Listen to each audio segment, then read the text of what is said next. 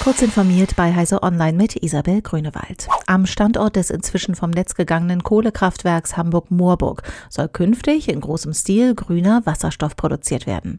Der Ölkonzern Shell, der Industriekonzern Mitsubishi Heavy Industries, der bisherige Kraftwerksbetreiber Vattenfall sowie die kommunale Wärme Hamburg haben dazu eine Absichtserklärung unterzeichnet. Neben dem Bau eines Elektrolyseurs mit mindestens 100 Megawatt Leistung sei die Entwicklung des Standorts zu einem Green Energy Hub vorgesehen vorgesehen.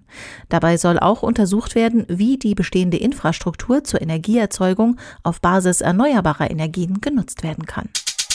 Der taiwanische Chipzulieferer Global Wafers erhöht sein Übernahmeangebot für den deutschen Silizium-Wafer-Hersteller Siltronic wie von vielen Investoren erwartet. Statt bislang 125 Euro bietet Global Wafers nun 140 Euro je ausstehender Stammaktie.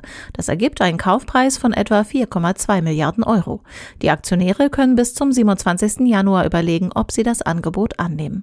Für den Fall, dass es zu einer erfolgreichen Übernahme kommt, hatte Global Wafers angekündigt, dass deutsche Siltronic Electronics-Standorte bis Ende 2024 vor Schließungen ebenso geschützt sind wie die Mitarbeiter in Deutschland vor betriebsbedingten Kündigungen. Der umstrittene Vertrag zum Verbot von Atomwaffen ist in Kraft getreten.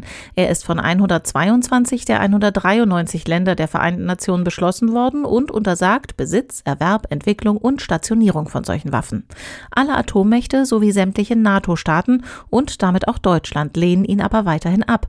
Damit bleibt er zunächst unwirksam, zumindest was konkrete Abrüstungsschritte angeht.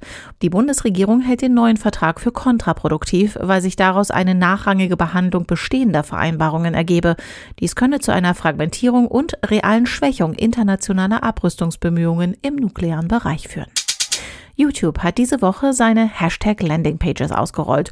Nutzer können nun per Hashtag nach Videos suchen. Die Landingpages auf Basis dieser Metadatenmarkierungen sind aktuell aber noch eine Mischung aus neuen und alten Videos ohne erkennbare Ordnung. Dies dürfte sich mit einer weiteren Verbreitung von Hashtags auf der Videoplattform sowie mit Anpassungen des Hashtag-Algorithmus von YouTube allerdings ändern. Diese und weitere aktuelle Nachrichten finden Sie ausführlich auf heise.de.